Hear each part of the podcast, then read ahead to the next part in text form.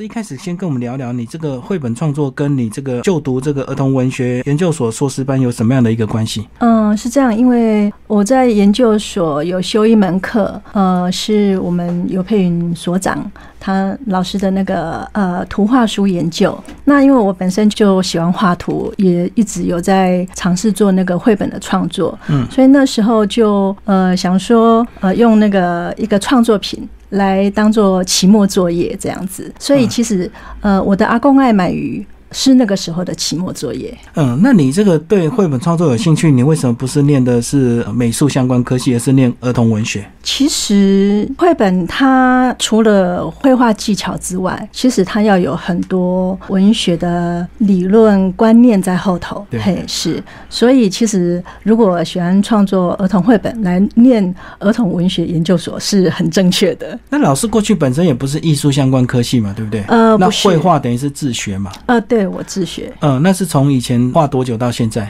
嗯，其实我从很小很小，我从国小我就知道我很喜欢画图，嗯，但是我后来一直没有走上这美术相关，是因为我曾经想要就是走美术的路，但是我爸爸那时候跟我说你会饿死，所以就没有就没有走上那条路。对，那后来到现在是做什么样的工作？我在还没有结婚之前，我其实是在。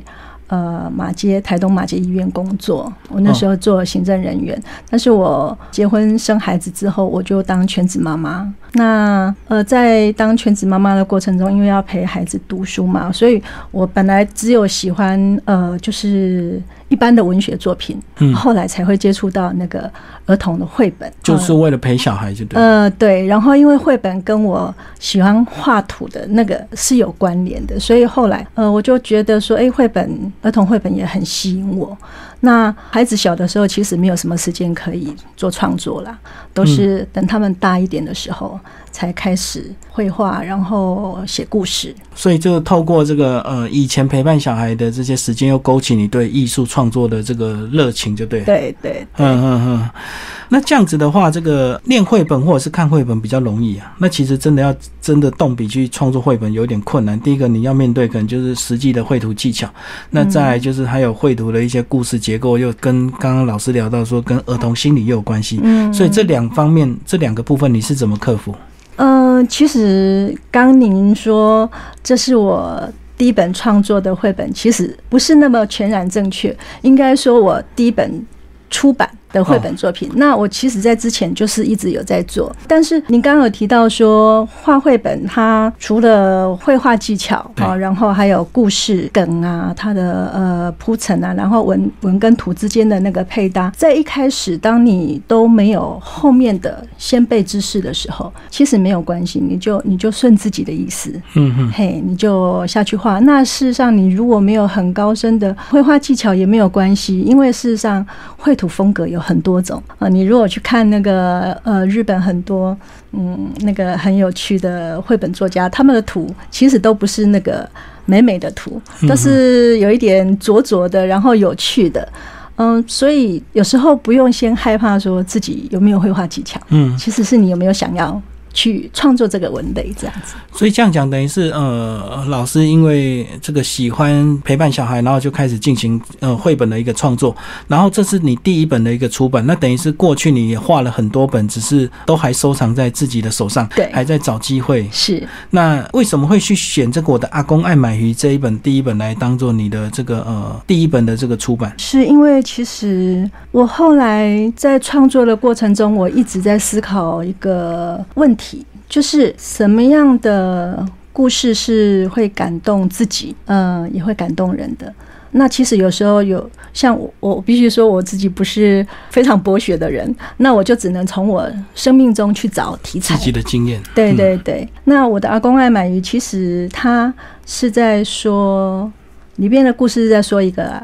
哎，喜欢买鱼的阿公，其实这个阿公就是我的爸爸。嗯嗯，嘿，我的爸爸在生前，他时常去渔港买鲜鱼，嗯嘿，然后因为那时候我有两个小孩，然后我弟弟一个小孩，那时候我爸爸买的鱼其实是为了孙子买。嗯嗯哼，他买了很多很多鲜鱼，其实就是他爱孙子哈，然后希望给孙子吃呃新鲜美味的鱼，然后他觉得鱼是很有营养的，是可以让孩子的那个头脑发育的很好的。嗯嗯嗯，他有很多那个阿公的那种想法私心，然后所以他就嗯、呃常常去买鲜鱼这样子。因为这个传统的印象就是吃鱼很补脑嘛，对 会聪明，DNA 啊什么的。对哈对对所以那时候他都自己去对买鱼吗。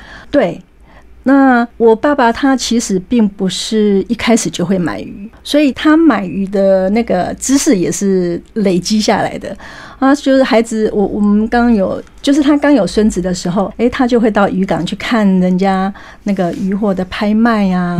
后来他就觉得说，诶，可以透过那个呃鱼贩朋友帮他标售一些他在现场看到很新鲜的鱼。哦，然后他有时候也会买错鱼。哦，比如说买到了鱼是小孩不喜欢吃的啊，或是那个、呃肉质酸的啊，但是他就会从里边就开始慢慢学习到说，哎，哪哪类的鱼是是好吃的，然后是呃价格合理的，他就在自己在那个里边也得到很多乐趣，然后也累积很多知识。哦，所以一开始买错鱼就是因为不懂，就可能会买到高价，或者是鱼不好吃、嗯或不新鲜。对对对对嗯对，可是有时候这个呃，像你的小孩这个呃，他们有自己的主观爱吃不爱吃啊。嗯，是啊，那这个是不是有时候也蛮伤脑筋？就是有时候我们大人觉得好吃，或这个鱼对小孩很补，小朋友不一定会喜欢，是啊。所以是不是还要去研究一些料理的方式，透过一些料理嗯让它变好吃？是对，其实我爸爸除了很会买鱼之外，我爸爸跟我妈妈都是很会做料理的人。嗯嗯，对，所以那时候他们买回来鱼之后，就会看呃这个鱼是适合做什么料理。对好，所以有时候他们做鱼排啊，有时候做鱼汤啊。啊、有时候用炖的啊，有时候用炸的啊，嗯啊，但是就像你刚刚说的，小孩有他自己的喜好。呃，我我我家老大，我我我的大儿子就因为有太多鱼可以吃了，嗯他就曾经说：“妈妈，我好可怜哦，我天天都要吃那么多鱼，我好可怜哦。”就是没有肉吃，只有鱼这样。嗯 所以有时候他们也会抱怨，就对。其实那个抱怨也不是真的抱怨呐、嗯嘿，只是因为有时候幸福的小孩就是这样啊，嘿，对他就是嗯，对啊，因为就是因为你家里住渔港近嘛，所以就常常有，这个地利之便。，嗯，对嗯对对，那你这样子有时候再看你自己会不会受不了？因为可能你自己的小你自己的小时候都没有，你爸爸帮买这么多鱼给你，结果你的小孩这个这么比你这么幸福这样子。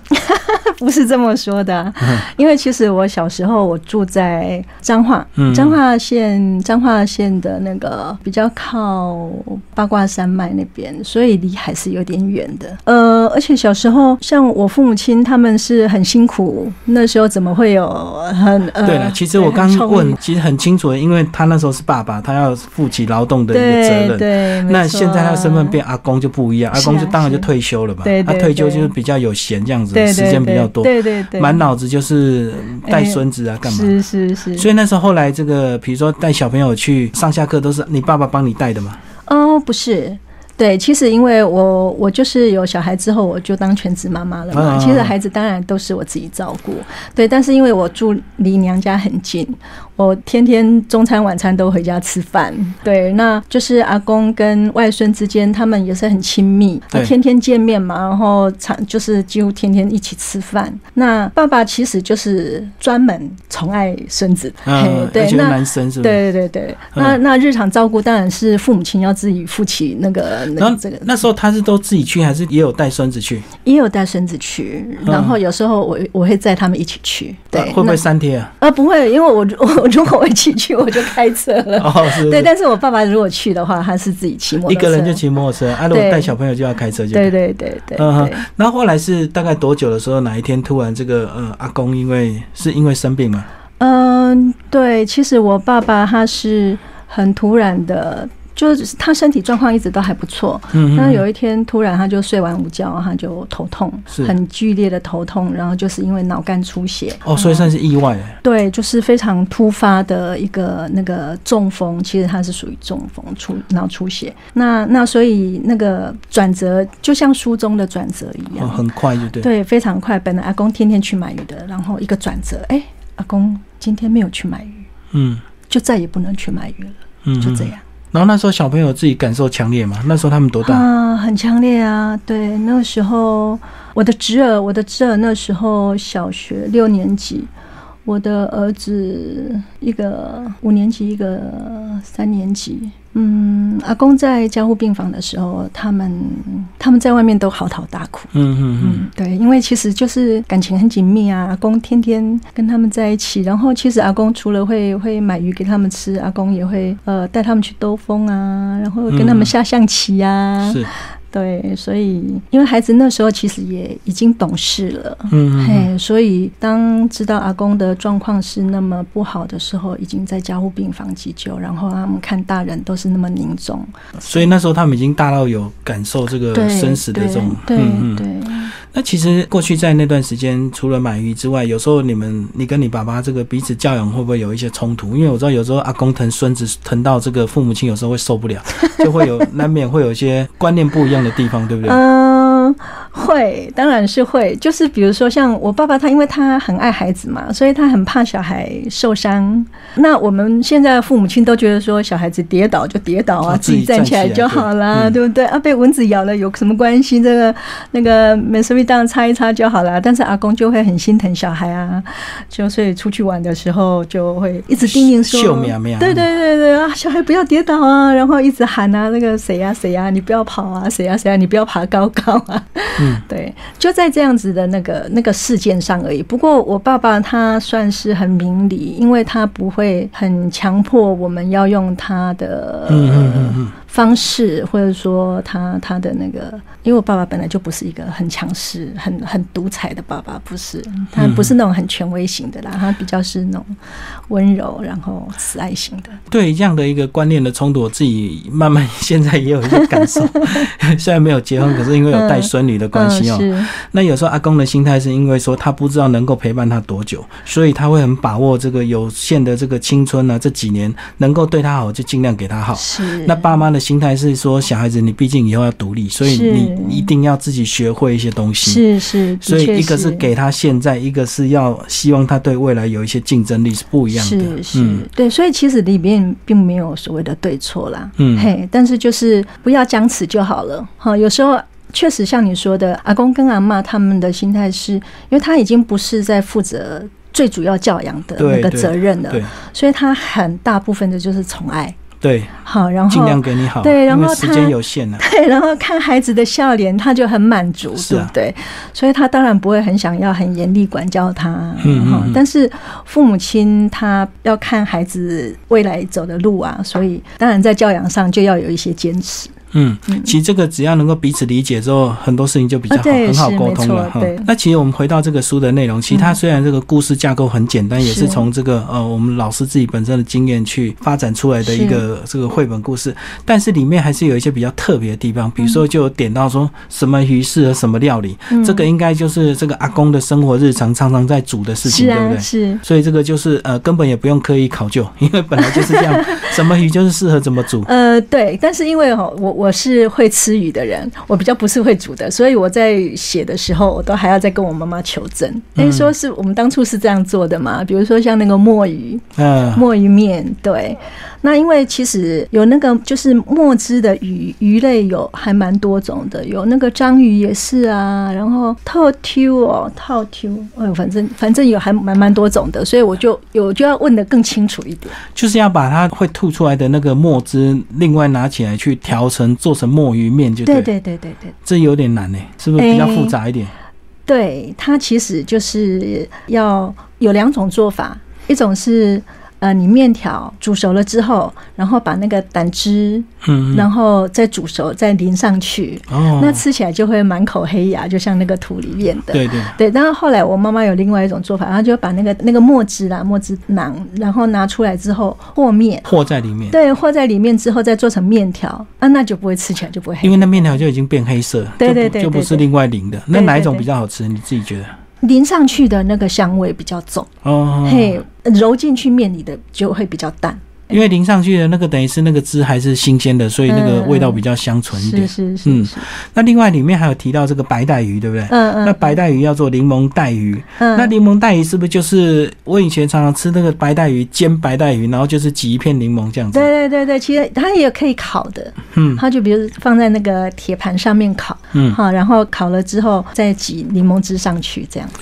而且白带鱼好像是一个很便宜的鱼，对不对？哦，no。不是吗？因为我就觉得白带鱼好便宜，然后到处都买。不是，你要看它的那个大小。哦，对对，然后它也很像也有种类之分。那个很宽的那个，比较宽的，像你如果在那个。呃，日式料理店吃到的那个比较宽的那那个价格都还蛮高的哦，还是要看种类就对。对啊，那白带鱼比较细、比较小的那种就会比较便宜，因为它肉比较少啦。那这个绘本的这个故事哦，就是这样子，这个阿公带着这个呃孙子去买鱼，然后后来有一天阿公就不在了。是。那故事的转折呢，就是这个当然悲伤总是会过去嘛，然后这个春天来了，春天来了，可能就是哎又换下一个人带着这个小朋友去买鱼，帮我们介绍。对，其实那个就是。时间就像你刚刚说的，那个伤痛会透过时间，呃，就会慢慢淡了嘛，哈。那那个，所以有几页，哈，从那个有满月的那个那个图，然后一直到后来，他小孩说：“哎，我想念阿公。”然后天气变暖了，他喜欢好天气。那个其实在说的是那个时间的流转，并不见得是一定从。这个秋天走到下一个春天，这样子而已。它其实是呃，可能搞不好是两年、三年、几年后这样子。对对对，那个时间的流转。而且如果那个流转的更多一点，可能那个孙子以后就变成阿公，他又带着他的这个孙子去买。是啊，是啊。嗯嗯，对。所以就是呃，绘本可爱的地方就是这样子。这个无形中，我们也许是非常单纯的生命经验，可是这个透过这个创作者的这个巧手，就能够把那一瞬间这个非常感人的这个阿公跟。孙子的这种感情哦，去把它这个呃描绘冻结在这个绘本里面。那老师，你这样子应该对海洋这样应该有特别的感情，对不对？那这样子的话，是不是这几年也会慢慢关注到所谓的海洋垃圾，或者是很多鱼吃到塑胶的一个问题？是啊，是对。其实我在做这本绘本的时候，离我爸爸在世的时间已经。因为过后好多年，其实我爸爸在的时候，他在买的那时候的鱼还是还算是丰富的，嗯嗯，好，都比较大只，对，比较干净，对。但是像我弟弟现在在到渔港去买鱼，他真的就那个尺寸小很多，还有就是它的量少很多。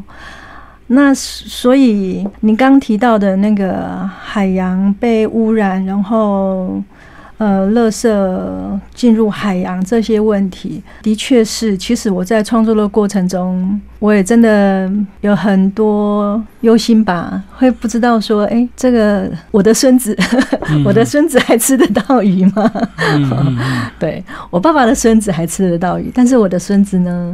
当这个海洋被污染，然后鱼源枯竭之后，其实不知道。我我我希望这个不会变成以后以后的小孩在看我的阿公爱买鱼说啊，我们现在怎么都看不到这种鱼了呢？是，对，是。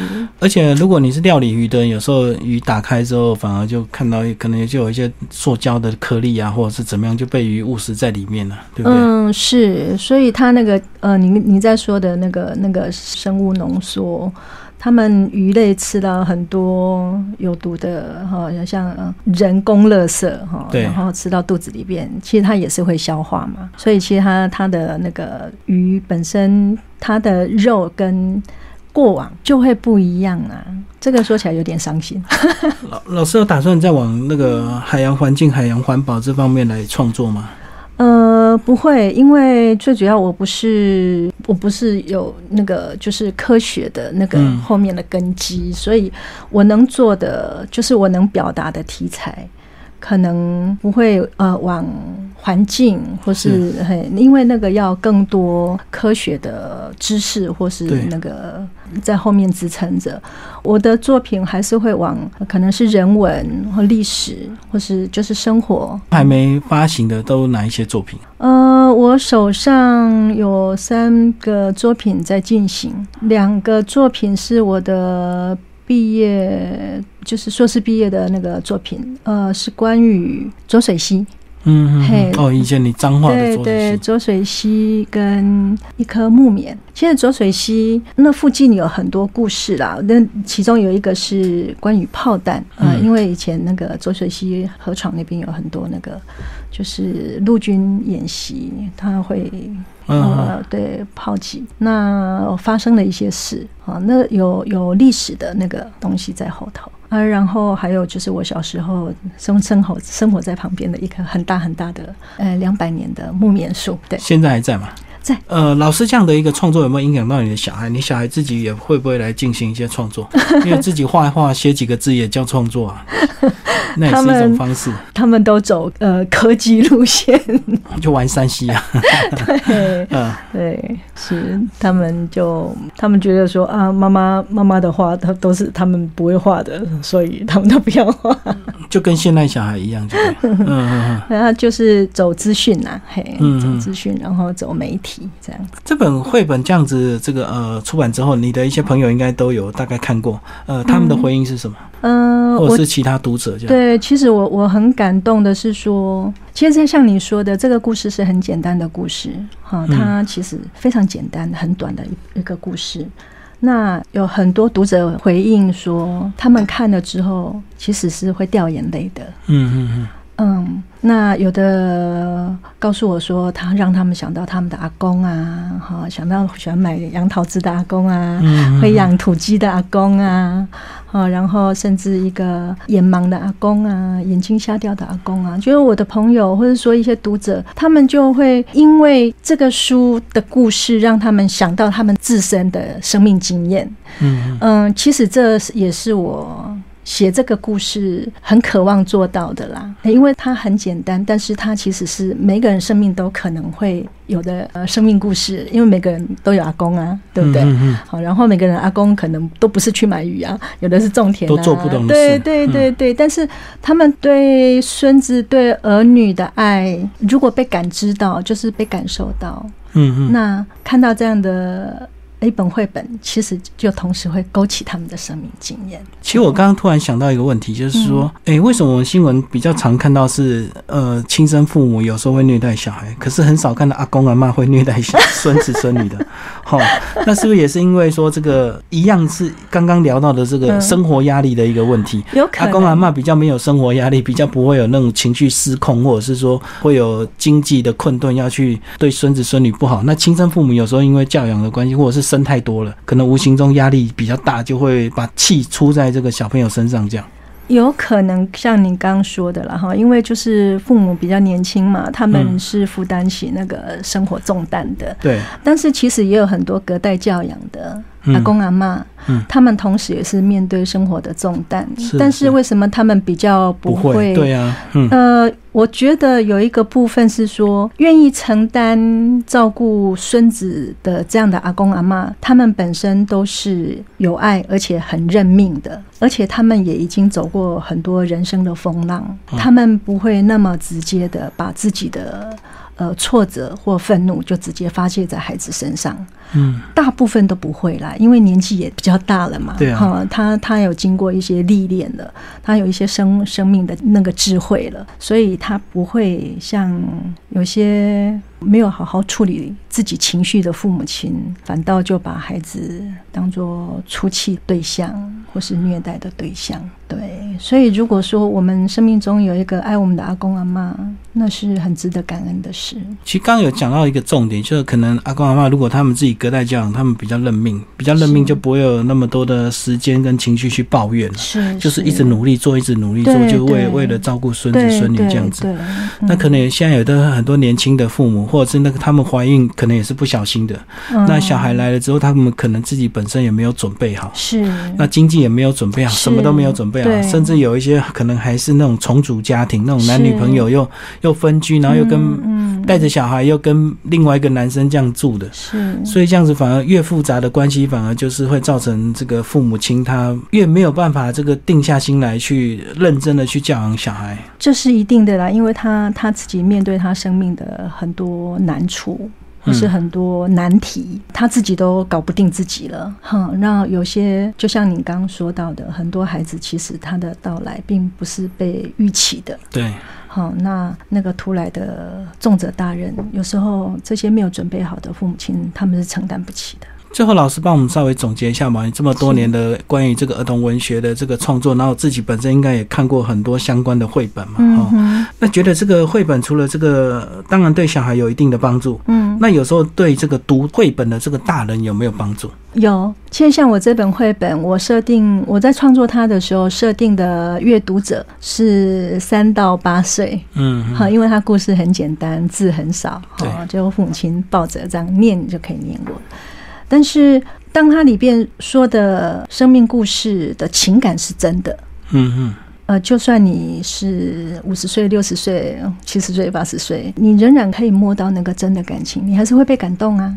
嗯嗯嗯，哼，所以有时候儿童绘本虽然说它的阅读者设定原本就是针对儿童，是，但是事实上仍然有很多大人喜欢绘本，嗯，就是因为它图文配搭的那个方式，然后还有他在他如果他陈述的这个故事是很棒的故事，很美好的故事，嗯，然后说的很好，大人会喜欢呐，大人仍然会喜欢，对。而且透过念绘本，其实大人也可以再次这个重温回味他自己过去的童年。没错，我们小时候哪有绘本？可以看，对啊。